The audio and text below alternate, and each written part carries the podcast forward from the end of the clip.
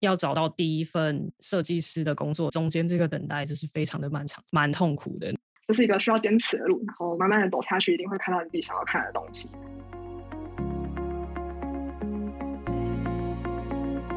欢迎收听 No Shortcuts，没有快捷键。这是一个由 AAPD as a Product Designer 所制作的 Podcast 节目。我们相信，职涯和人生没有快捷键，只有不断的尝试与探索，才能真正找到自己的天赋与热情。如果你是第一次来到这个节目，我是主持人 Simon，目前居住在澳洲雪梨，并担任产品设计师。之前在日本东京的外商科技公司工作。在这个节目中呢，我会分享许多数位产品设计、职涯发展、海外工作生活和个人成长相关的主题。而在这一期的节目当中，我们会把焦点放在产品设计领域和职场中会遇到的真实情境与挑战，透过邀请不同背景与经验的来宾们，来进行一场深度的交流与对话，让多元的观点和想法进行有趣的碰撞，并且和听众们一起探索产品设计职涯的可能性与下一步。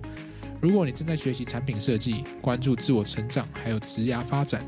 欢迎追踪我们的 Podcast 节目，这样就不会错过许多精彩的内容喽。那我们就马上开始吧。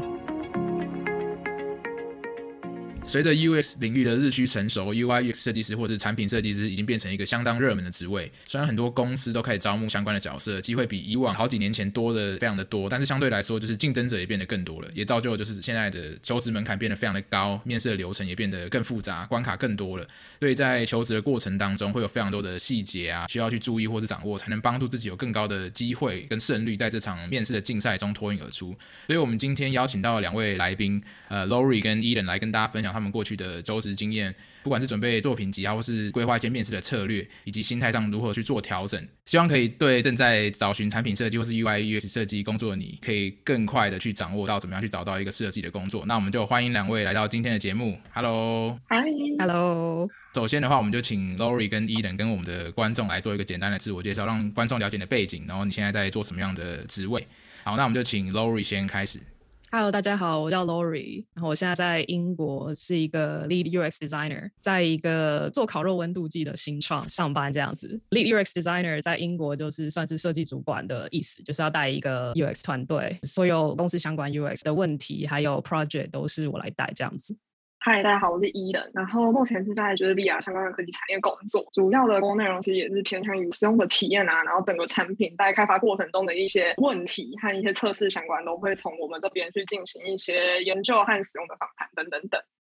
好，那感谢两位的介绍，呃，因为先给就是我们听众一点简单的背景介绍，就是其实 Eden 跟 Lori 他们现在其实在不同的职涯阶段，所以我觉得等下我们在聊今天的主题的时候，其实也会从不同的面向去探讨。那首先的话，就是想要先聊一下两位的这个求职的历程，可不可以简单跟我们分享一下？呃，你过去的求职经验大概是怎么样的？那可能像 Lori 比较有经验的话，那是不是可以分享说，你刚入行的时候，跟你现在已经有比较多年工作经验上求职的这个方法或是体验有没有什么样的不同？我刚入行的时候找工作找了非常非常的久，毕业之后找了半年都没有找到，最后我学姐就说：“哎，我们要开一个设计工作室，你要不要来一起入行？”所以这就是我入行的经验，这样子。在跟他一起成立设计工作室之后，我又花了又多半年才找到第一份正职的工作，这个是我入行的我自己觉得很艰苦的经验。然后一直到现在的话，就是会需要面试设计师进来啊，这时候我就觉得哇，现在的设计师都好厉害，就是才过了几年而已，大家就变得好强，然后这整个产业就好多的资讯，然后大家就一直吸收，然后一直去不断成长，我觉得这样很不错。然后因为我算是今年刚研究所毕业。对，所以其实就是从研究所毕业以后，然后就开始找工作。然后那时候因为就刚好卡一个过年嘛，所以过年的时候就其实那就有陆续在准备作品集的东西。然后因为其实蛮多公司通常过年前就不太会在就是应呃邀请来面试，所以那时候就是一切都是在过年后才开始。我觉得刚才听完以后就觉得我可能像就是算幸运嘛，就是对我没有花到太久的时间找到现在的工作，但是我觉得中间也是经历过一段就是很。内心纠结的部分就是到底要选 A 还是 B，就可能 A 是我原本一直很想去的地方，可是后来换成杀出了 B 以后，就发现这好像我更有兴趣嘛之类的，所以就中间有经过了一段时间的挣扎，但目前为止就是觉得这真整个体验就是蛮有趣的，想说可能等一下可以跟大家一起分享一下。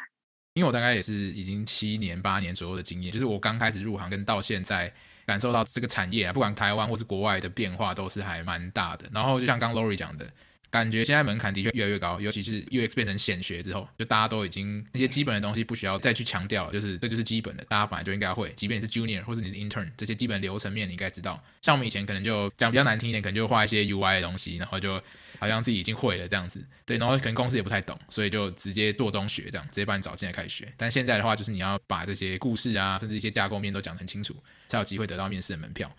接下来的话，我觉得我们可以比较深入去探讨一下，就是这整个求职的过程。因为求职它其实是分好几个阶段的，它不是说你马上就面试找到工作，它前面还有一些准备的过程。从最前面开始讨论的话，就是我蛮好奇，就是说你们在求职的过程，你们是怎么样开始的？你们有没有什么样的策略，或是你用什么方法去找工作的？不管是用什么样的工具、平台、管道，那可不可以跟我们分享一下？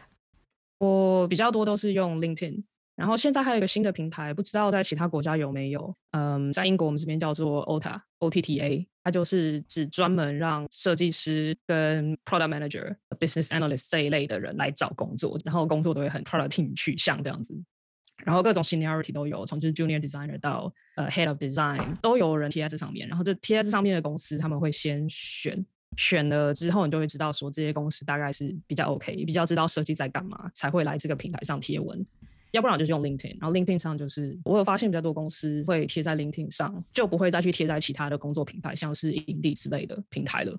呃，我觉得这个是蛮妙的一个最近的转变，所以都可以用看看。我觉得我的策略其实我到现在还是会海投，诶，我不会很就是 specify 说 OK 我要投这五个公司，我就投这五个公司，反正看到觉得有趣就按一下，因为是 LinkedIn 上面，所以你的 profile 都已经在上面，就按一下，他就申请了，为什么不要？嗯，对，我觉得台湾目前呢、我觉得一零四还是大宗。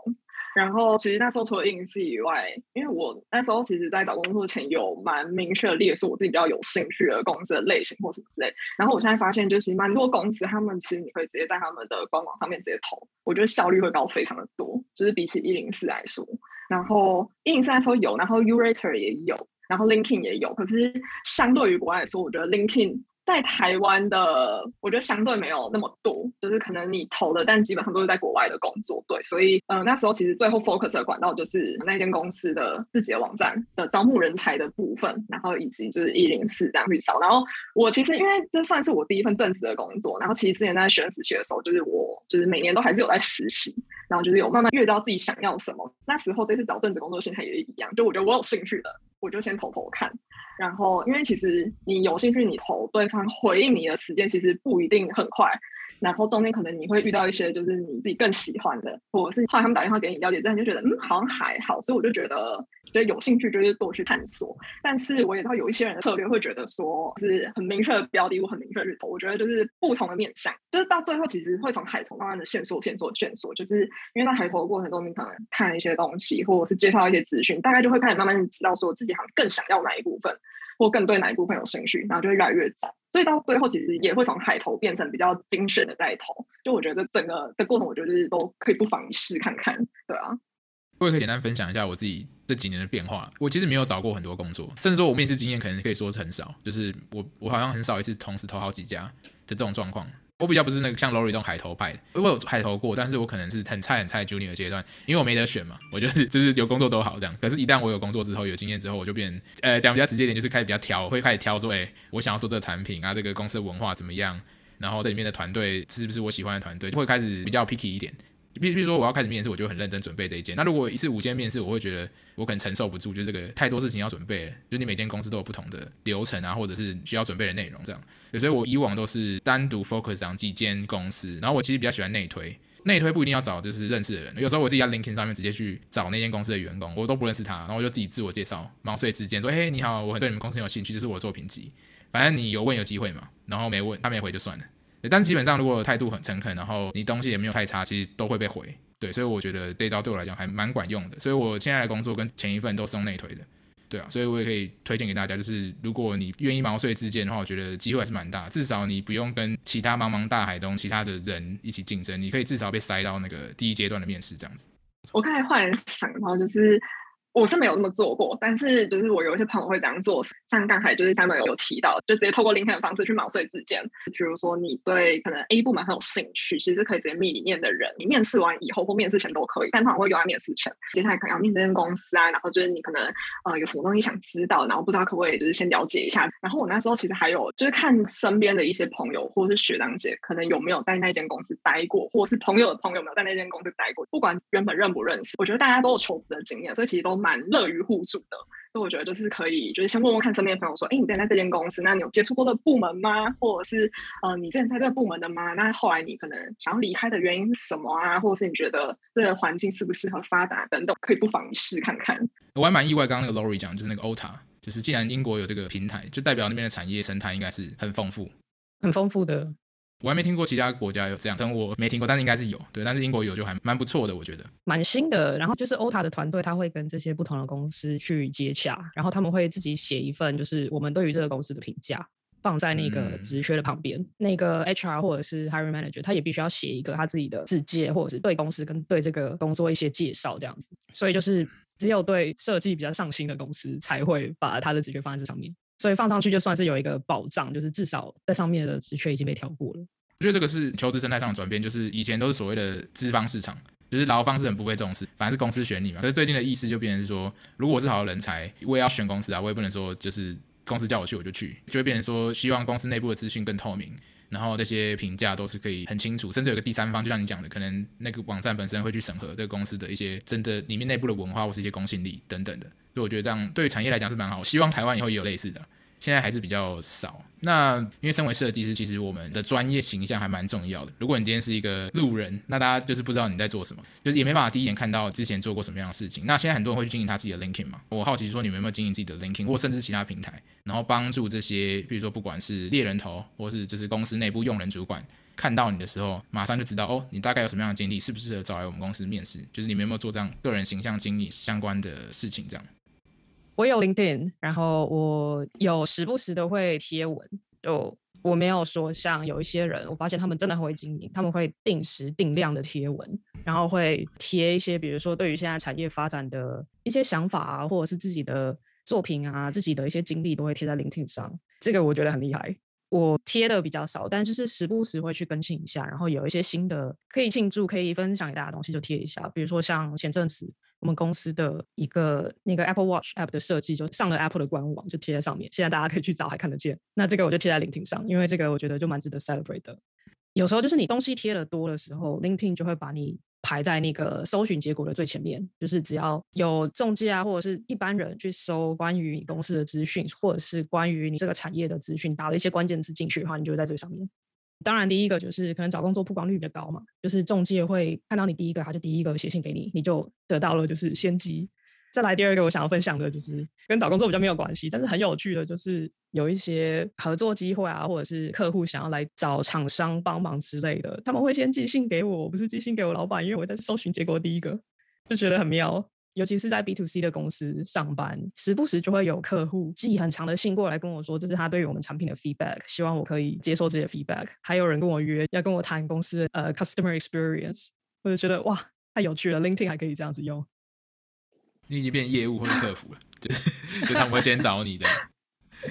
对，那时候找工作那阵子，其实就是会蛮认真在经营 LinkedIn 的，就是希望被看到的一些优势，或者是可能比较值得放在上面的东西，都会蛮认真在写的。另外，我其实刚才有想到一个，就是虽然它不是那么的专业，除了 LinkedIn 以外，很多的主管或者他们就是收到一些你的就是 resume 之类的，以后。他们其实就是会直接 Google 你的名字，然后看说还会搜出什么东西，就是他有可能是你在 Behance 上面也有一些 portfolio，然后你可能在其他平台也有，就是他可以看到这些东西以外，就是有一些人会更想要，比如说比较重视公司文化这部分的人，其实有一些主管会更有兴趣的是看到你的 Facebook。只是他可能有一些人会直接搜到你更就是 personal 的东西，因为其实在上面会更贴近你个人的一些私底下的状态，所以我觉得就是适时的整理一下，其实也是不错的。但是我觉得最主要专业来说的话，还是会以 LinkedIn 为主。然后那时候也有做那个网站，我知道有些人会贴那个云端连接，然后也有一些人会就可能在 Behance 啊，或者是 Issuu 之类的，就是贴自己的作品集。但是其实他们会更希望说，如果你能直接提供你的个人的网站。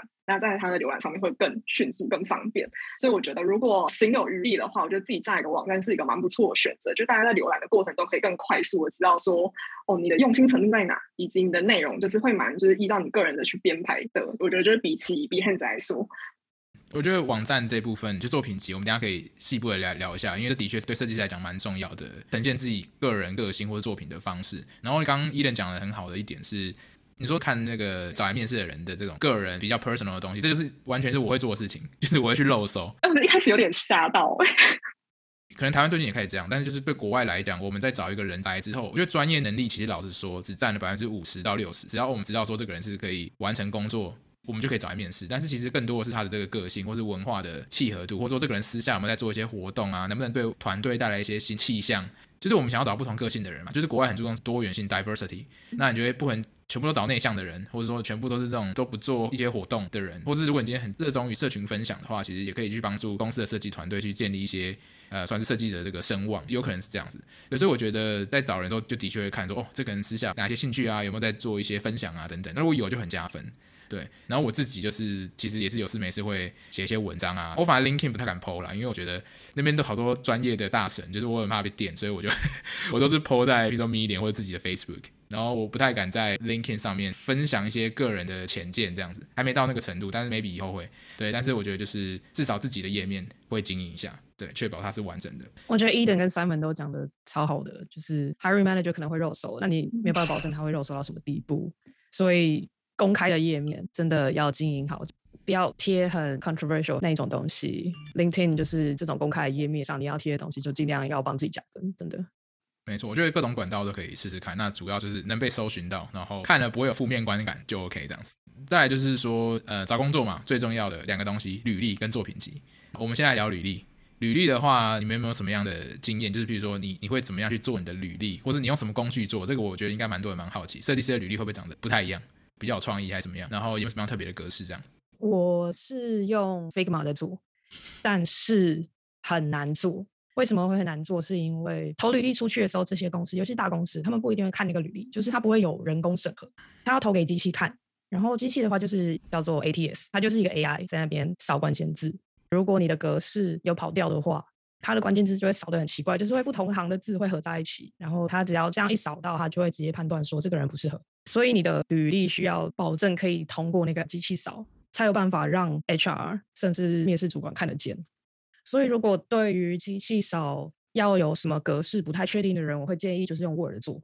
然后甚至那个格式就是很丑都没有关系。网络上有一些教学，就是如何做一些格式可以让机器比较容易扫出来，照那个格式就好了，不需要太纠结说我是设计师，我做那个履历表很丑。就是其实第一步可以让机器读得下去，这个是才是最重要的。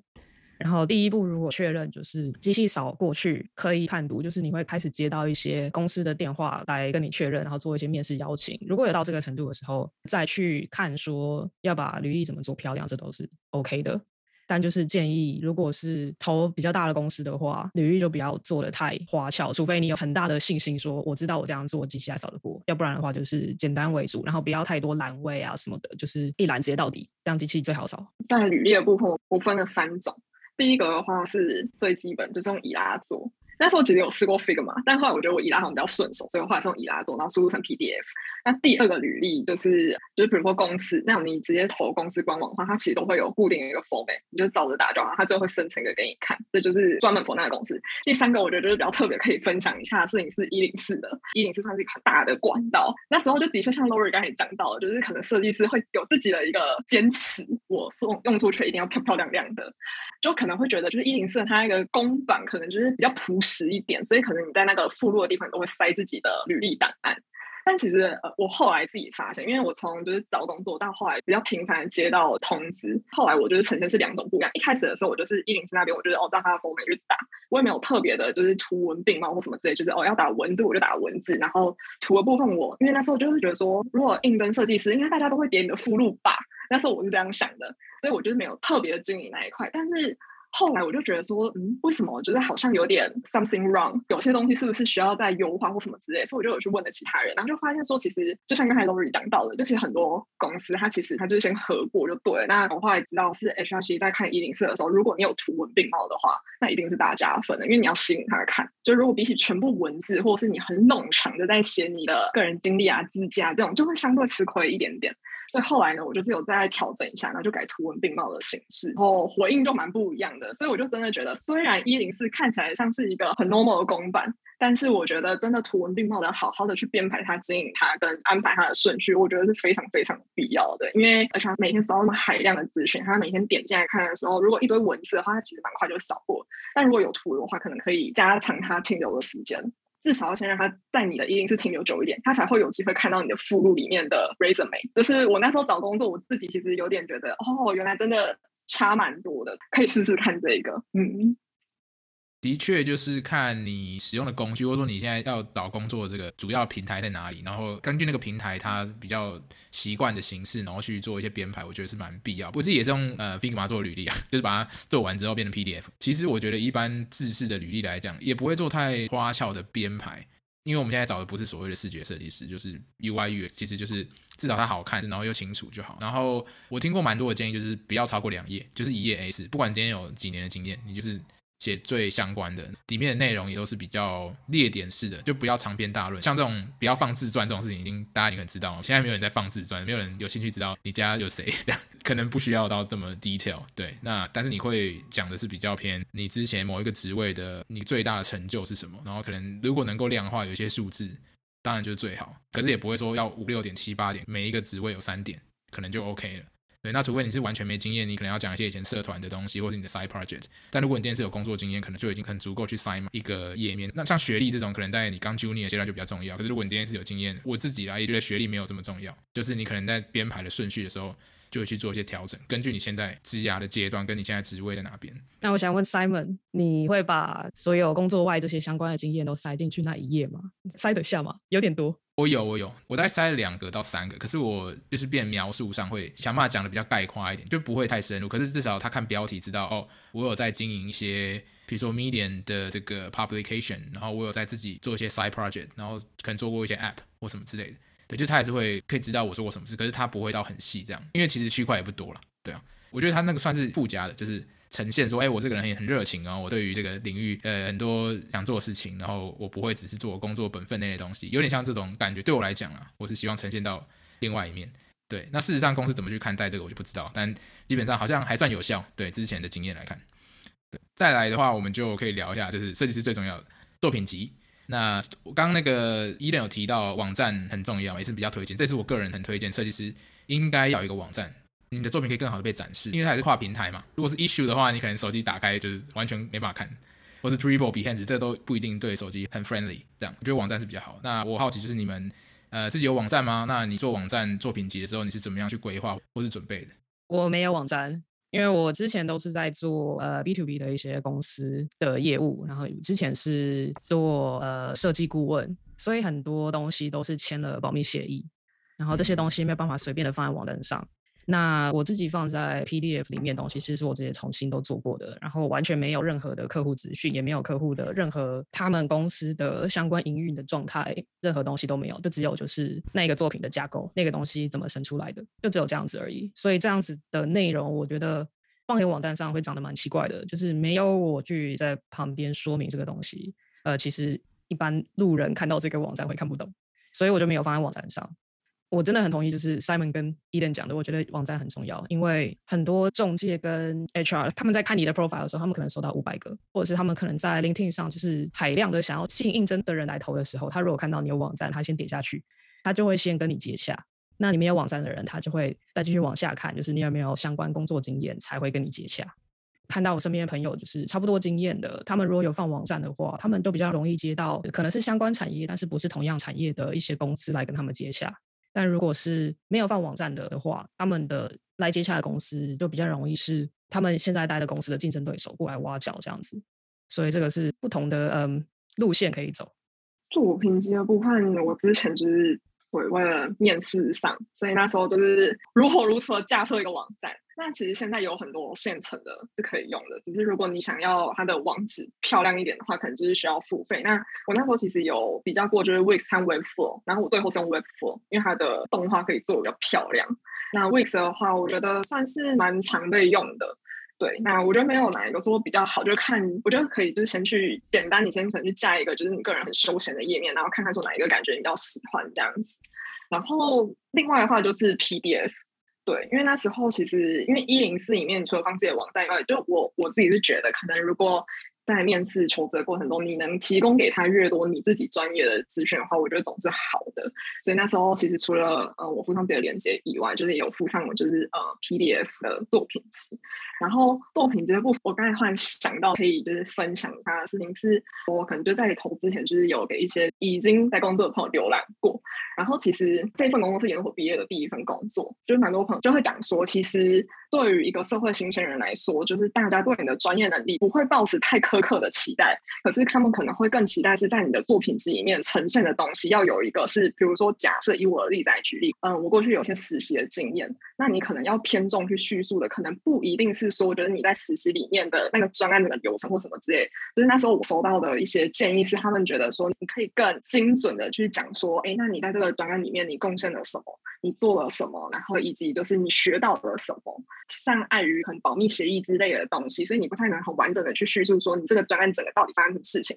但是你觉得是可以叙述说，那你在里面你可能担任的角色是什么？我觉得就是可能社会新鲜人在做呃作品集这部分会有很多你可能学校的啊，然后以及就是你可能社团啊等等之类的。可是如果就是可以再更偏重说，你可能在这一些领域里面，那时候担任的角色或是负责的东西，或者是这些负责的东西转换了什么效益，会让看的人或者是让对你有兴趣的人对你有更多的认识，这样子，嗯。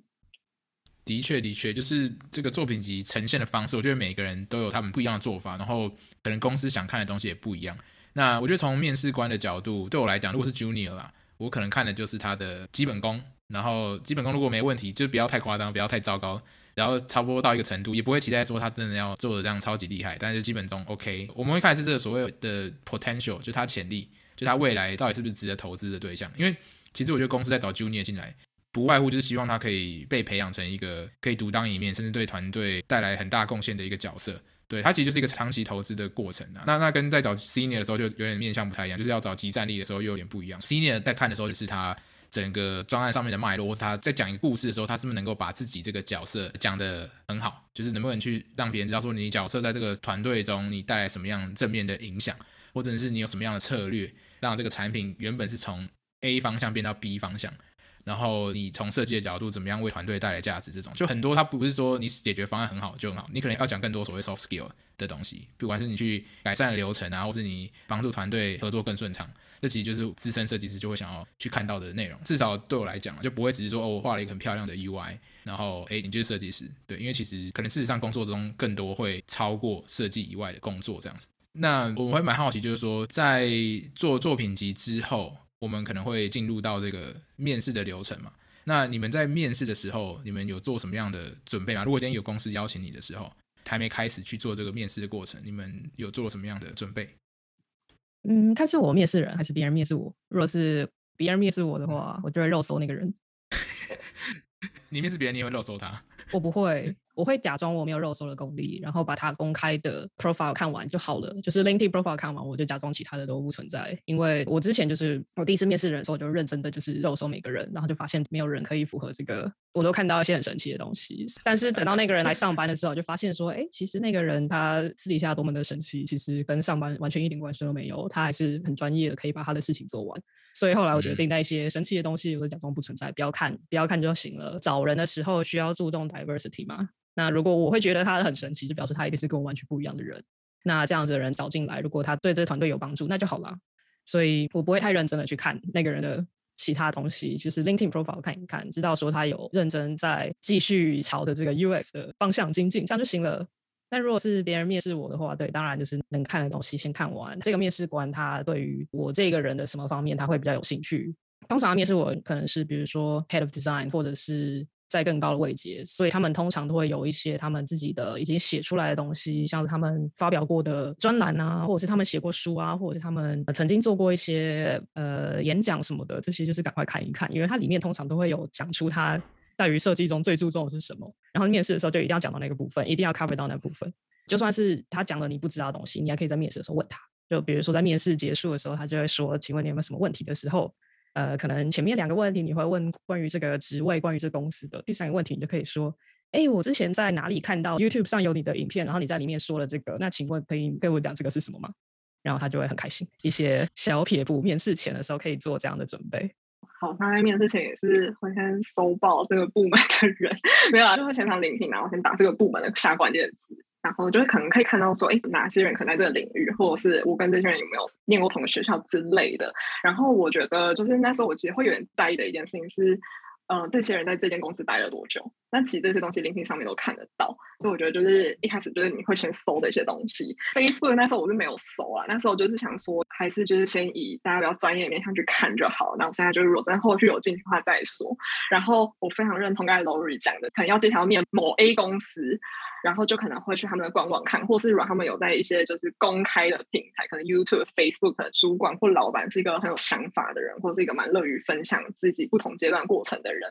因为一定就是大家很爱，就是结束以后说，那你请问你对我们公司有什么问题吗？或者是你对这个职位有什么问题吗？然后就只要喊出一些就是他们网站里他很在意的一些，比如说他们部门的设计理念啊，或者是他们部门最看重的事情啊，或者是他个人未来想要发展的方向。我觉得第一个是面试官会对你的印象还不错，就会觉得说，哎，你做的其实蛮多功课。然后第二是我觉得也会有一些更延伸出去的话题，就是你可能可以在这个过程中，你知道更多这个公司或这个部门接下来要发展的方向。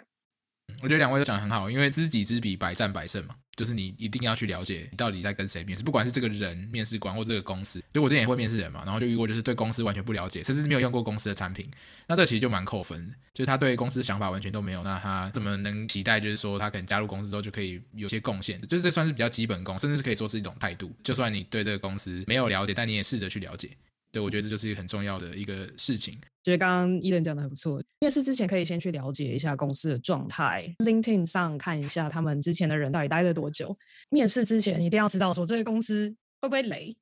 如果怀疑他雷，是不是面试的时候就可以问一些问题，来确保说这个不是雷公司。比如说你可能就是在搜的时候就发现，哎，他们的 Product Manager 怎么都就是来一下就走了。是不是这个环节有什么问题？然后可能你面试的时候就问，然后面试的时候说不定他们就会跟你说，哦，那个 Head of Product 是雷，然后所以我们的 Product Manager 都没有来得很久，那你 Good luck，他可能会跟你这样讲，当然不会讲这么直白，但是他们可能会，你知道有一些就是面部表情啊，就是有一些嗯，你就知道说，哦，这个公司这个部分。有雷在这边，我要小心。面试的那间公司，它其实在网络上有一些公开的产品或什么之类，不管前面有没有用过，你一定要再来用。我觉得算是一个对这个公司的礼貌和一个尊重，就是你要去面试人家，你还是要知道人家的一些有的没的。收到通的当下，你一定要去摘，然后把它用的就是精通，就不然人家问的时候，我觉得会比较容易有破绽。但是我觉得如果互相知道多一点的话，就是在交流起来才可以达到可能原本的效果。我觉得都是在。面试前你收到通知的时候，可以先去准备的，我觉得会对面试的时候更有好处。嗯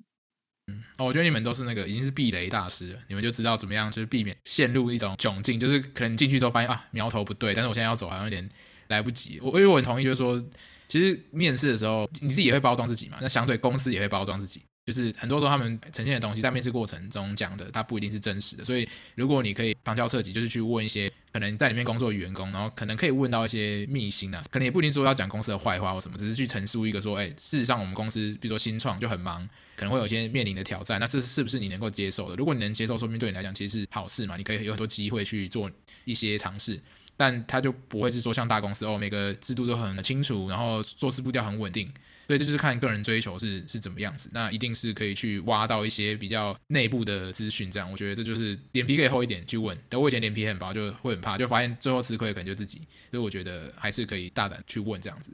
好，那我们接下来可以聊一下，就是设计师的面试流程是怎么样？因为我觉得我以前在台湾找工作，跟现在在国外可能在大公司找工作，我觉得面试流程差蛮多的。就是我觉得国外的难很多啦，就是说面试关卡比较多。那相对来讲，也有可能是公司规模大，他想要花更多力气去找到对的人，所以他当然会筛选的机制会更严谨一点。那我还蛮好奇，不管是 Lori 或者是 Eden 的经验，你们在可能英国或是台湾面试的流程大概是怎么样？有有几关？那甚至说可以聊一下，说你们跟哪些角色有面到这样子？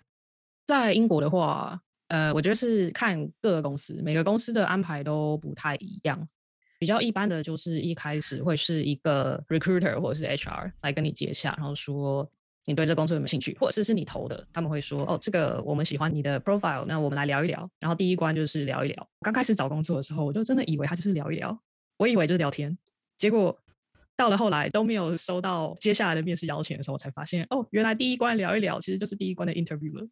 这这时候我才知道，这时候就是人资就会问你一些比较制式的问题啊，就是你你以前经验跟我们讲一下，那你为什么觉得你以前的经验对我们现在的公司可以带来什么帮助啊？你对我们公司了解多少啊？那跟我们讲一下你以前做过最厉害的 project，讲看看。那你以前做过最不满意的也讲一下，你会怎么改善？就大概就是这一些比较一般的问题。问完之后，他们就会决定要不要再让你进到下一关。然后下一关的话，这个就很有趣了，这就看各公司，每个公司的安排都不太一样。当然比较多就是未来的那个主管会来面试你，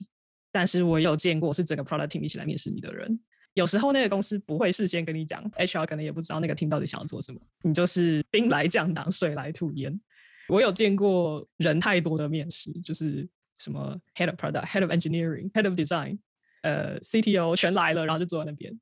他们就说：“那请开始你的表演。”然后我就 present。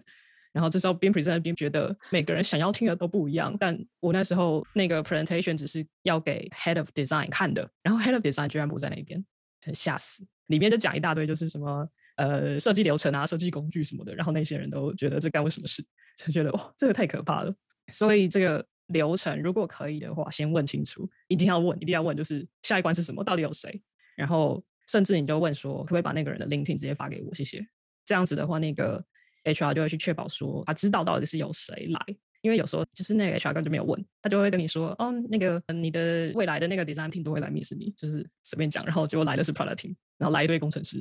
就是完全对于你的那个作品不是太在意，他们只是想要知道你要怎么做那个东西出来。这样子的话，面试就会很难准备，所以真的要搞清楚到底是下一关是什么。这个是比较多中小型公司会发生的事情，大公司的话一般来说就会比较制式化，就是。他就会先跟你讲了，甚至在第一关之前，他会先打电话过来说：“你确定要进入我面试流程吗？我们的流程是这样子的，第一关是谁？第二关是谁？第三关是谁？呃，中间有一个 design exercise，中间有 whiteboard challenge，whatever。然后第四关会跟我们的 CPO 聊天，然后就发 offer，就是会大公司可能会比较制式化。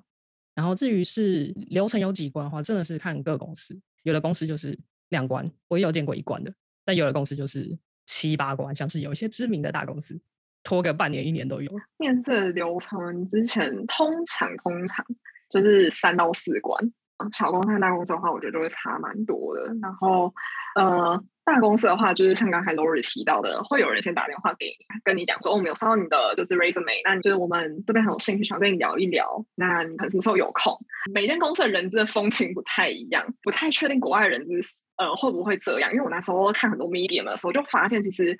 蛮多国外的人资，或是该公司文化，只要比较偏呃外商感多一点的话，其实人资在打电话通知你，所以你接下来可能就是要面试，面试对象是谁的时候，我那时候遇到一个蛮好人，是他，我直接跟我讲说，你接下来面试这个对象，他通常会比较在意什么事情？那你在面试前，你可能可以先去做什么，或者先去看什么，对面试的时候会比较有帮助。就如果那个人资很了解这个部门的状况的话，就他可能会跟你讲更多 information，是说哦，这个部门他们平常。可能最主要的内容是什么？那所以你可能先去体验看看什么东西，或者先去试试看，在他们后续问你的时候，你比较有一个回答的方向。所以其实后来除了那间公司以外，就是我在面其他公司，如果人资就跟我接洽的时候，我可能都会反问他说：“哎，那呃我不太确定，可是我有点好奇说，呃接下来可能要跟我面试的这个人，他平常就面试的时候会特别比较偏重哪个部分，或他更想要知道什么嘛？”就我觉得是可以先问问看，然后可以先准备的。然后接下来之前的第一关通常就是我觉得就蛮看公司，有一些是会先人资跟你面，面完主管才会进来；有一些是主管先跟你面，就是不太一样。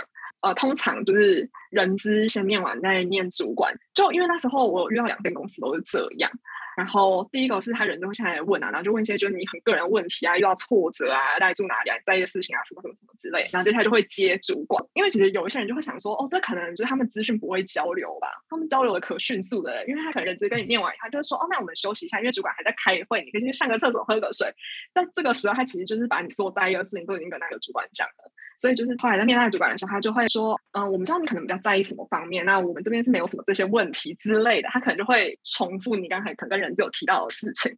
嗯，接下来可能就是会再进到下一关，通常就会是跨部门面试了。除了那时候你面的那一个部门主管，完时候就有面过是，呃，跟这个部门很密切合作的一个部门，比如说可能是 PM，可能是就是其他的团队，然后可能就也是一个很高阶主管的人，但是很密切相关的，他就会一起加入这个会议来面试。但其实这时候我觉得就比较偏向人格特质，因为是跨部门，所以呃那些专业的事情他可能不一定那么在意。他们那时候会觉得说，你既然面到这个，那就是你原本的主管已经审核过你的能力了。那我们才更在乎的是你的沟通能力的问题，不太会需要再论述太多专业能力的方面。然后就是你可以讲说，哦，你可能过去有什么跨部门经验啊，等等等等等的。呃，我印象中这种都会拉比较久，我觉得大概就是他一个礼拜可以过一关。然后通常这样整个下来，我觉得大概会一个月左右。时间上我记得大概会是这样。那小公司的话就快蛮多的，就是他可能就会跟你讲说，哦，你今天面完，那你可能下一次什么时候就是可以再面试或什么之类。但大公司的话，他们都会说，我们再讨论一下。哦，就我觉得可以先问他说，哎，那我们在面试完以后，大概什么时候就是会有下一个阶段的通知之类的？我觉得是可以先问的。然后就你可能自己比较有个心理准备说，哦，过这个时间我就是没了，或过这个时间还没有收到的话，你可以再询问他们这样子。我觉得你们都讲的很好诶。第一，我先回应刚刚 Lori 讲，就是说所有面试的过程，这些内容，不管是他们说这是 informal 或者是 casual 的一个 chat，全部都是骗人的。就是这些全部都是在评估你的工具。即便他说我们只是聊天，了解你，你也了解我们，但其实这就是一种评估嘛。就是我了解你，也是想要知道你是不是我们公司。对，所以像我之前上一份工作的时候，就那种 onsite interview，就是你要去公司一整天，然后就可能一整天有好多关那一种。那中间就会有一个午餐的时间，他就安排一个叫做 lunch buddy 去陪你一起吃饭这样子。对，看起来就是一个聊天的过程，但是他其实后来我自己在当面试官之后也发现，哦，那就是一个评估的过程。当然，他事实上过程中是蛮 casual 的啦，跟你聊天，但他也是会被考量进去评估你是不适任的部分这样子。那时候我面试到一个公司是。主管人还没有进来，但是部门的同事有先进来，然后他们前面就是只会跟你讲说，哦，我们是这个部门的谁谁谁谁谁谁，就讲英文名字，所以你也不知道他的职位是谁。他说，哦，我们就先闲聊一下，因为主管还没来，他还有会还没开完，然后我们就开始聊天聊一聊，然后他就说，哎，那你现在做什么？你当时怎么样啊？什么什么之类。就是虽然他是说我们是在等主管，但其实这全部都在面试啊，然后。后来我才知道，就是比如说他们两个人先跟我面试，然后面完他们觉得 OK，他们才会跟主管打 pass 说好，那我你可以进来。那如果不 OK 的话，他们就会话术，就会说哦，那个因为主管今天好像那个会议有点延长，还是我们另外一个预约时间，那这就不会有然后了。因为现在疫情的关系，所以很多都是线上面试，但是你只要一点进去那个链接，皮要绷紧，就是不要真的觉得说我要跟你聊聊再聊，你可以抱持一个很 casual 的心，可是每一题都是陷阱，就是步步为营，步步为营，对。我也想分享，就是我们有一个暗号叫做“柠檬蛋糕”，因为是我们是做吃的公司嘛，所以就是办公室里面就有很多吃的，到处都有。就是带这个人进来，然后就闲聊一下。如果闲聊的时候，就会有人说啊，外面有那个柠檬蛋糕，我去拿一下。的时候人资就会过来说啊，那个不好意思哎、欸，请你走。那个，因为可能是不在台湾吧，所以我们就会很直接的说，我们就结束这个 process。但是柠檬蛋糕就是这个意思，因为在闲聊闲聊到一半，突然间说我要去找人资进来，这样很奇怪。这是我们一开始会用的一个暗号。然后我还想分享一个面试中遇到的，就是刚刚 Simon 跟 Eden 都有说，就是你一踏进去，或者是你按那个连接就开始面试了。我之前有面试过，是主管不在英国，但是我还是进了那个办公室，想要看办公室长怎样，然后就进去，他人资就帮我架设好，就是电脑啊、远端的连线什么都弄好了，然后就开始面试，面试到一半。突然就有一个人敲门，他就穿得很正式，他就进来，然后说：“这个会议室我已经定了，你为什么在这里？”然后我就：“嘿，发生了什么事情？”然后我那时候就是直接结论，就是这个是面试的一部分，我现在要展现我的超厉害的危机处理的功能，然后把这个问题给化解掉，然后同时让这个面试很顺利的进行下去。所以我就站起来，然后移到了这个会议室的外面，然后同时继续跟面试官闲聊，然后边 message 给那个人资说：“哎，人资就是有人来。”抢的这个会议室，然后人资就进来，后来又跟我说，那去旁边这一间，然后就面试，面试完，结果就上了。上了之后，我就问那个主管说：“请问这个面试的桥段？”然后主管说什么面试的桥段？然后我就跑去问人资，我说：“请问这个面试的桥段，你们安排的真的很厉害耶？”人资就说：“那个不是面试的桥段，有一个莫名其妙的人跟着另外一个员工走进来办公室，打开他的电脑，在我本来面试那一间会议室突然间开始上班，然后都没有人知道他是谁，但是他就开始上班。然后人资就走下来，然后把他赶出去，然后把他领到那个保全人员那一边，然后还叫了警察。”你后来去那个公司吗？有，真的就是有一个莫名其妙的人，就是突然跑进来。大家都吓一跳，因为整个公司的制度还有所有的安全的维护都做得非常的好。他们没有想到，就是其实有一个人可以跟着另外一个人进来，然后去破坏另外一个人的面试，这个是没有想到的。哇，这是特别的经验，特别的经验。嗯，嗯的确就是面试的过程中很多事情是不可预期的。当然，你也可以把它想象是一个挑战的部分。如果你危机处理还不错，那可能也会被公司看到。那很可惜，Rory 那个经验就真是一个意外，又不是一个面试的过程。这样，我觉得还有另外一个很重要的点，就是说。其实，如果面试者可以跟不管是 HR 或是这个 recruiter，有些公司会分开了，就是 HR 跟 recruiter，它是两个不同角色。你要跟他有一个好的关系，因为他们的指标啊，他们的 KPI 也是在帮助团队找到好的人才。他并不是为了来考倒你，他当然他有个目标是筛选掉不好的人的、啊。但是如果你是不错的话，他其实会想要帮助你。诶，如果你能拿到这个 offer，那对他来讲他是成功的，就是对他角色来讲他是很棒的这样子。对，所以如果可以跟 HR 多问一点，说，诶，那流程是怎么样？那我可以多做什么准备？如果你自己够积极的话，其实他们也可以感受得到。如果好的 HR，他其实就会想办法去帮助你。那你后面能不能过，那可能就是看个人的本事了。但是他能做，他一定可以帮你做。还有另外一个就是说，呃，刚刚伊人有提到，可能你跟跨部门的主管面试，那有一种情况是。很多个部门的主管同时都想要找人，那你有可能一次对到好几个部门主管，就变成有在抢人的感觉。所以，如果你能事先知道这些部门，或者是你哪一个产品特别有兴趣，那你也许就可以偷偷的面向那个产品的风格，或者是说你想要跟那个单位的主管可以有更进一步的交流。我觉得这是一个面试中的策略，这样子。讲到面试的过程，我还蛮好奇，说你们有被问过什么样蛮难回答的问题？有没有遇到一些比较 tricky、比较有挑战的问题？然后你们是怎么样准备这些问题的？就这种我们可能会叫行为式面题嘛，behavior question。可能诶，你过去有没有什么样的经验，或者说你遇到什么样的问题会怎么办？你没有被问过这样的问题吗？有，刚刚 Eden 讲到的就是你的优点、缺点，我觉得这个已经就很难回答了。第一个，你面试官问这个问题，你到底是想要听什么？我的优点、缺点到底对于我身为一个呃 design lead 有什么关系？这个是第一个我会质疑的点。然后第二个是你要听实话还是谎话？因为这个问题，我一定是用编的跟你讲。如果是实话的话，我就必须要说，我最大的缺点就是我会做很透彻的 research，只要有资讯，我一定要把它看完。那所以你家在哪里？我知道。难道我这样子跟面试官讲吗？当然不可能吧。所以这个题目我觉得对我来说是非常难回答的。我通常都会就是把这个缺点的部分就是稍微包装一下，就是我就会说哦，我非常非常的对 research 超级热情，所以常常都会就是一直不断就是继续钻研下去，然后一直问说为什么为什么为什么，然后一定要找到那个事情的根源为止。但是呢，因为我们开发流程是有 deadline 的，所以我都会跟我的 team 一起就是设定一个 deadline，只要到某一天为止，我就不能够再 research 下去了。我找到的 finding 就是那个 finding，我们就从那边继续再把 project 做下去。这就是我最大的缺点，跟我因应的方式。我还是会觉得这题很难回答，因为我这样回答完自己都觉得哎，好假哦。这个问题我之前也是蛮常被问到的，然后我觉得我的方式就是像刚刚 Lori 讲的，要去包装。就是其实你就是要把缺点讲成优点，有点这种感觉。然后你刚讲的很重要是说，你要讲说，哎，我的缺点是什么？但是我已经有想到一个解决之道，我可以把它做一个修正或者是调整。所以你的结论最后还是收在优点。第一是你自我认知到，然后再来是你已经找到改进的方法。对，那所以这样就是一个很好的收尾。所以我觉得大家也可以试试看这种做法。虽然你讲缺点，但是你就已经讲好解法是什么，然后大家就知道说，哦，原来你是懂得反思的人，然后你也会去寻求一个答案。去帮助你改进你的缺点，对，我觉得这就是一个策略上。这题是我本来就知道这是必考题，可是我也是不知道怎么回答的那一个人。然后我就上 YouTube 去看啊，就会看很多人就会分享说，哦，大家可能会问什么，然后你看要怎么包装这件事情。这个就是一个双面刃。就比如说，我是一个很心急的人。但你只要把它包装成我是一个很积极的人，同一件事情用不同话术去包装，就是这是我的优点，同时也是我的缺点，就是在时间上面啊可能会比较急促啊或什么之类的。但是怎么样怎么样怎么样，后来我知道可以帮助别人啊等等等等等。听的人更在乎的事情是，就是那你会怎么做？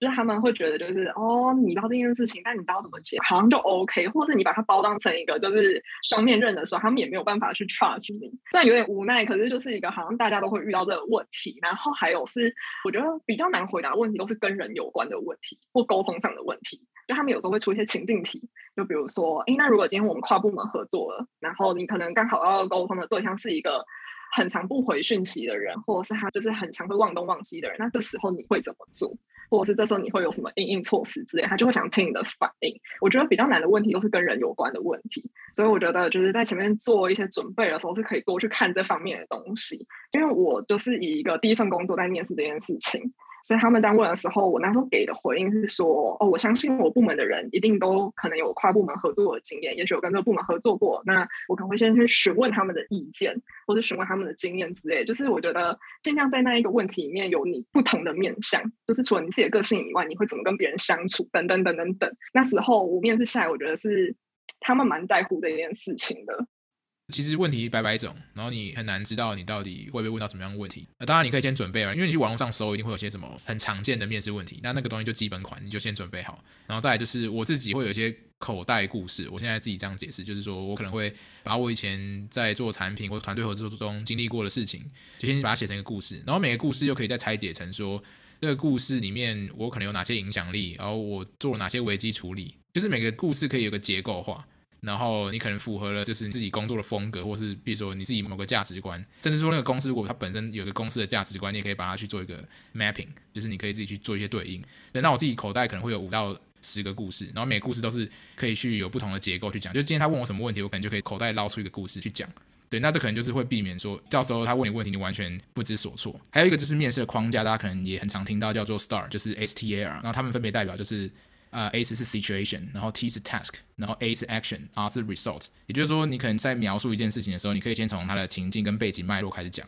这个任务的大方向是什么样子，它的背景是什么，然后再讲 task，就是你实际上收到这个任务是什么，然后你做哪些行动，你做哪些事情，然后最后结果是怎么样，不管是好的结果、坏的结果，你产生什么样影响力，那这样就会让你的这个论述比较有结构，就不会是好像你只讲了头，或者你只讲了尾。那脉络不够清楚，然后别人不知道重点在哪里，所以说我觉得这个是蛮方便的一个框架。然后很多公司其实会问很多问题，然后他们也想要听到说你到底是怎么样去把一个很复杂的问题，然后用很简单的解决方案做出来。就身为一个设计师啊，所以我就准备了好多个故事，然后都用这些框架来去做准备，这样子。我想补充第一题，我们是在问说如何做面试准备。我想要补充的是，随时随地都要做面试准备。就是说，像 Simon 刚刚说的，口袋里要有小故事。那小故事要怎么生成呢？当然不是面试前一周才在想说以前发生什么事，这时候就有点太晚了。就是随时随地发生了什么事情写下来，就是最好可以建立一个工作日志、工作周历之类的。这一天这一周发生什么重大事情，先写下来。然后未来你想要写 case study 的时候，你要准备面试小故事的时候，直接看这个，你马上就可以想到哦，当时这是发生什么事？呃，工程师讲了什么？出了这个问题，我这样解决的。这样很快就可以准备面试内容，这样子。哦，对，真的找工作其实不是找工作那个当下，是你无时无刻都在做准备，就是为了你下一份工作。因为其实很多人都是那个嘛，哦，作品集更新的那一天就是你离职的那一天，就开始更新作品集，然后找下份工作。如果你平常就有在日积月累去收集，不管这些故事，或是你在 update 你自己的专案的时候，其实也不需要准备，因为你无时无刻都是在 ready 的状态，对啊，那这个可能就是你长期的经营会对于你未来的工作会蛮有帮助的。好，那最后我们就来聊一下，就是求职啊、面试也好，这都是一个可以说是长期抗战啊。就是如果今天你很想要进某个公司，或者是说你一直被拒绝，那这都会需要很长一段时间的心态上的调试。那我还蛮好奇，就是说你们自己在这个求职的过程中，不管是你遇到挫折，或者是说怎么样对自己信心喊话，或者说怎么样去调整自己每一次的面试，你们有没有什么样的经验或者是小 tips 可以跟大家来分享？我一开始找工作的时候，就找了非常非常久才找到嘛。这中间就是有各种各样的挫折，然后每次接到拒绝信，接到拒绝电话，就觉得天哪，天要塌下来了。然后那时候我在家里哭，现在看回去觉得很好笑。这也是我一开始说我会选择海投策略的原因，因为同时有几个面试同时进行的话，如果第一个收到了拒绝，那我还有四个，就是可以一直进行下去，我就不会有那种得失心太重。我觉得这跟个性有关。如果我只是在等一个公司会不会给我 offer。我就会每天就是一直不断的在那个 email 按那个重新整理，看看什么时候人资会寄信来给我，所以得失心就会很重。但如果有很多个同时进行的时候，因为它可能是不同公司会有不同的流程、不同的阶段，那这时候我会在 Notion 上建一个就是现在的 progress 的 Kanban board，然后就会看到说，哎，我还有很多其他的机会，这个被拒绝了没有问题，我把它放在就是被拒绝那边，就是这结束了，OK 的。我还有另外五个还在进行，这五个再继续下去，我们再来讨论我要怎么改善。如果这五个都被拒绝，那当然是我的问题。但如果这五个里面有两个在进到了就是 final round 之类的，这都 OK。然后这两个如果进到 final round 都被拒绝，那没关系，我可以再来一次，我再去找另外五个，再来海投一次看看。所以这个是我调整的方式，但我觉得要找到第一份设计师的工作的时候，这中间这个等待就是非常的漫长，真的是蛮痛苦的。我觉得在那个面试和等待的过程中，是真的会迷失掉。我觉得那个迷失是来自于太不确定了，你不确定到底是他还没有跟你讲，还是他不会跟你讲，所以你不知道是哪一个。所以后来我其实，在找工作前，就在投资前，我自己有列了一个表。是什么东西是我这一份工作我想要学习或我想要得到的，就是 priority 的部分。就是我觉得每一个人可能都会不太一样，可是我觉得可以先列出来说，你确定说你这份工作你想要从中学习的东西是什么？因为其实一进到面试状态的时候。很容易那个震荡很大，就是情绪的震荡也有，然后你不确定的状态也有。在面试这件过程中，其实就是可以反复确认说，那这个是不是跟我原本预想的是符合的？我觉得其实对我来说来说，我其实觉得蛮重要的。一开始其实投的公司不少。就想说，就先投投看，然后试水温。因为我觉得面试是一个长期看待，它也是一个状态，所以我觉得是要让自己慢慢的走进那个状态里面。所以有一些公司，你可能它不一定是在你最想要的那一区，它可能是第二区或第三区。可是我觉得这些公司是可以拿来练习用的。你可以让自己慢慢的进入那一个状态，然后你慢慢去熟悉，说，哎，他们可能会问什么问题，那我可能可以怎么回答？因为我觉得这些东西都是需要慢慢修正的。就算你看了再多 YouTube 的影片，你看了再多的文章，可是进到实战以后，自己怎么呈现，我觉得也许会是另外一个状态。我那时候是有挑两三间公司。当做我练习的对象，然后自己会有个习惯，是比如说我在面完 A 公司以后，我会简单做一些笔记，就比如说他问我什么，我回了什么，然后去看说，哎，那我下一次其他公司问我类似的问题的时候，我是可以怎么样去回应这些东西，或者是哪些东西是我可以去修正的。虽然说每一间公司它不一定是你想要的，或者是他可能会拒绝你，可是至少你要让每次的面试是有价值的。然后那些资料可能就可以辅佐你，可能是现在或后去检视说你自己的状态上啊，或呃回应上啊，是不是在你理想的状态内。然后当自己在那个状态的时候，我 ready 好了再去面一些我最想要的公司的时候，我觉得整个会觉得比较稳。就你不会想说，哦，我就是当初可能怎么样，所以怎么样。就我没有很喜欢这种感觉，所以我会觉得说，如果有一些可以先预习的东西，或可以先练习的东西，我觉得会是比较稳当的。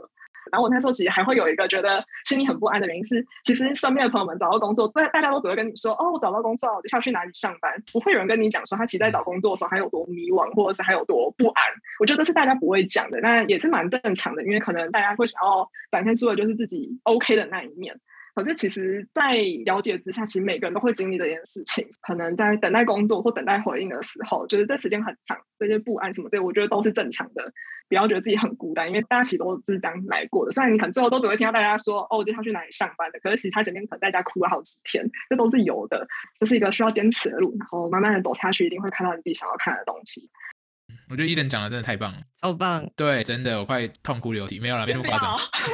但是我觉得你讲到很多人的心声了，包括我自己。其实面试的这个过程，我自己觉得自己准备到一百趴的时候，那其实其他事情就不是你能控制的。因为我觉得很多人可能会哦一直失败，然后或挫折，他觉得很自责，觉得哦是我没有价值，是不是我不够好？为什么公司都不要我？可是其实事实上反面来讲，有太多不确定的因素了。就是第一，你根本不知道谁跟你竞争，你不知道公司的这个条件，他想要找什么样的人，或者是公司里面有哪些机制。就算你再怎么样的准备，我觉得那个透明度还是不够高。你毕竟不是这个公司里面的人，这样子。对，所以我觉得不用给自己太多的压力，在于说我今天失败了，就是我很烂。对，其实每个人都一定有他的价值所在。其实你刚才提到说，很多人他找到工作会分享他那个光鲜亮丽的一面，那其实你甚至不知道他背后付出的这个努力，或者他哭了好几个晚上，你这些你都不知道嘛？你觉得你很努力，但其实别人比你努力一万倍，你很难去知道说，说不定别的面试者他们都更努力，那你可能又要再更努力。那你去跟很多不同人聊，可能会有帮助，你就知道这个市场上，哎，大家在这个阶段到底是怎么样做准备的。那你刚才提到一个很好，是要先找一些你不想去的公司先练练手。那我自己会去做所谓的 mock interview，我会找那个，因为毕竟我们现在在国外嘛。然后英文不是我们的母语，很多时候其实蛮紧张的。就是 even 现在我可能也是会需要做很多的准备，才会比较顺一点。所以我都会找我的朋友，然后甚至是专业的设计师去帮我做 mock interview，就模拟面试啊，这样我就可以确保说我到时候上场就很顺，我不用好像在背稿，或者我被问一些问题的时候我就很紧张。对，那就是让自己确保在一个好的状态，你就不会错失掉一些机会。哎，我觉得 Eden 真的说了超好的，就是真的要。想办法找到一些可以练习的公司，当然这个公司不要找太奇怪的。呃，我以前有找过一些公司，他给我 feedback 真的对我一点帮助都没有。这个有时候就是他们公司内部真的是问题太多了，然后他们其实不知道怎么面试设计师，所以就像 Eden 说的，先把自己最喜欢的公司放在一个类别，第二喜欢的放一个类别，第三喜欢放一个类别。那可能第三喜欢的也投看看，但是就是把它定位成这个是我的面试练习，我搞砸了一点关系都没有。然后这时候可能说不定会发现那个第三类的公司其实也还不错，但是因为你去面试的时候非常放松，所以他们觉得你超级棒。然后说不定最后你去了这个第三类的公司，其实进去之后才发现，哇，他好棒，这也是有可能的。所以就是面试的时候都尽量保持平常心。然后还有另外一个我想补充的是，大家会觉得说，哎，是不是我越资深的时候，我就越不会对面试还有这个等待的期间感到紧张或者是焦虑？呃，并不会。我有听到一些就是非常非常资深，比如说什么公司的 Chief Design Officer 之类的，他们在找新的工作的时候，他们也是非常彷徨跟很紧张的，因为在每一个职涯阶段都有自己需要面对的一些 challenge，然后同时就是在每个阶段都有很多很多很多的竞争者。那可能就是要当到 Chief Design Officer，这个世界上没有那么多个人可以当。但是你想想看，这些公司在找人的时候，他们就会全世界这样子找，所以你也是完全不知道你到底是在跟谁竞争之类的。真的就是只能就是保持平常心，然后像伊人跟 Simon 说的，做好自己最大的准备，知道说自己已经尽力了，这样就够了。因为我毕业的时候算是有其他朋友也毕业，然后所以我觉得每个人在面对这个心态也不太一样。但我刚才想补充的事情是，我觉得很多人会在这等待的期间，然后心急。然后就答应了自己原本可能不在预期内的事情，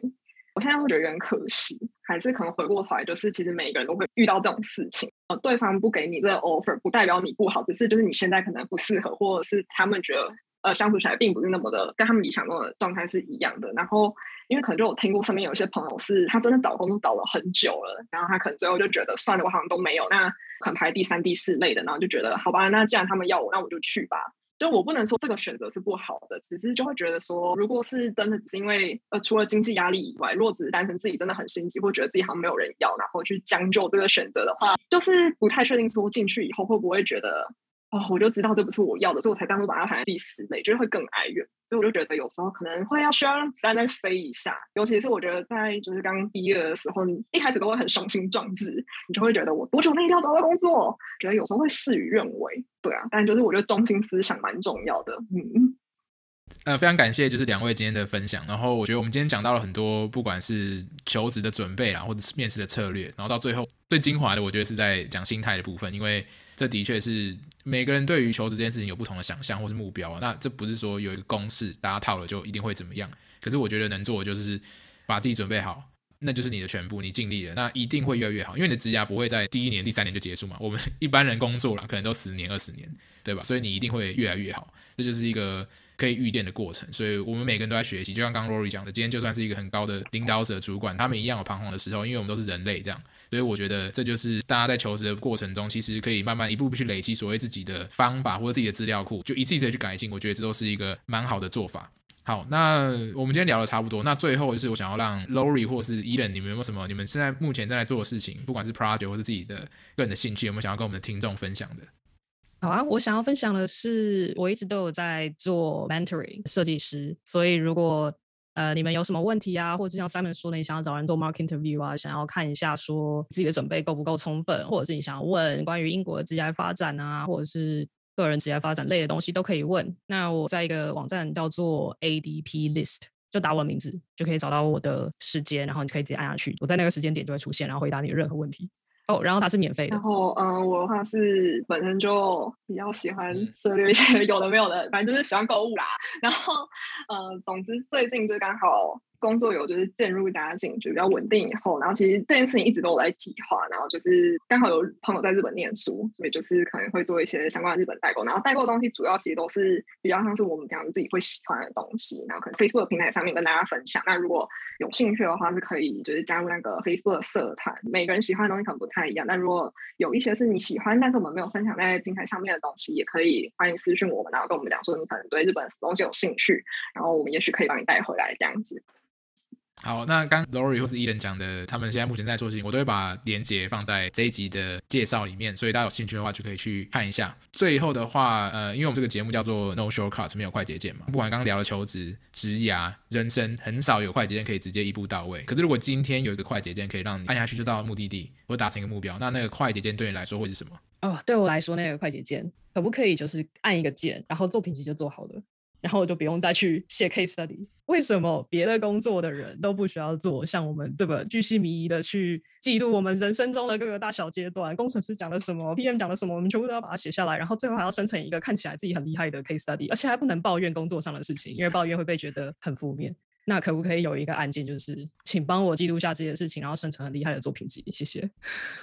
很实用，超实用啊！我好像也是作品集哎，我觉得作品集的痛苦程度次之于面试等待时间。就我觉得他那个真的是旗鼓相当啊！就是面试的时候你是心很焦虑，可是做作品集的时候你是会觉得有完没完。就是你每天都在看这个东西，你每天都在编辑它，可能就是有一种天哪，什么时候才会结束？而且就是你可能在面试的过程中，你又会一直不断的滚动式调整，滚动式调整，所以就真的觉得心很累。就是有点痴人说梦，但就是如果可以，就是一键直接让我的作品集全部结束，然后也会一直一直持续的滚动式调整，我就会觉得面试不是一件那么痛苦的事情。对，我觉得你们讲的都很实用，这就是我们都很想要的快捷键。但 很抱歉，这是可能就不存在，这是在梦里面。我之前在那个找人帮忙做专案的平台，那种 freelance 平台上有看到有人在真人帮他写作品集，但那个人都贴了很久，然后都没有人理他，所以我就不知道这个到底可不可以成功。不管怎么样，反正呃，希望大家都不管求职啊，或者做作品集都可以很顺利。就算没有快捷键，你可能做久了，你自己就会有自己的一套至少加速流程的做法。这样，好，那就非常感谢两位今天的分享，然后也很感谢大家收听这集节目。希望我们今天讨论这个主题对你有帮助。那如果你喜欢我们这样的主题，就是欢迎可以追踪我们的节目，然后或者到 Apple Podcast 或甚至是你可能用 Spotify 或其他平台，可以留下你的评价。那我这边也工商服务一下，就是如果你对于学习产品设计有兴趣的话，就是我和我的团队 APD 有做了一个产品设计实战的课程，然后目前的话大概有超过五千个同学有报名参加。那很多人上完课其实都也从一个可能不是设计背景，然后转成产品设计师，所以我会把这个链接一样放在下面资讯栏。所以如果你有兴趣的话，可以去课程链接了解看看。那最后，如果你对这个节目的主题啊或想法有什么建议的话，也可以留言或者是寄信给我们，让我们知道。就是说不定之后我们第三季的节目，我们就可以更深入的去聊一些可能产品设计师在工作过程中会有的一些体验或者挑战。那一样会把这个资讯留在下方，欢迎就来投稿。那我们这一集我们就先聊到这边，我们就下一集再见喽，大家拜拜，拜拜。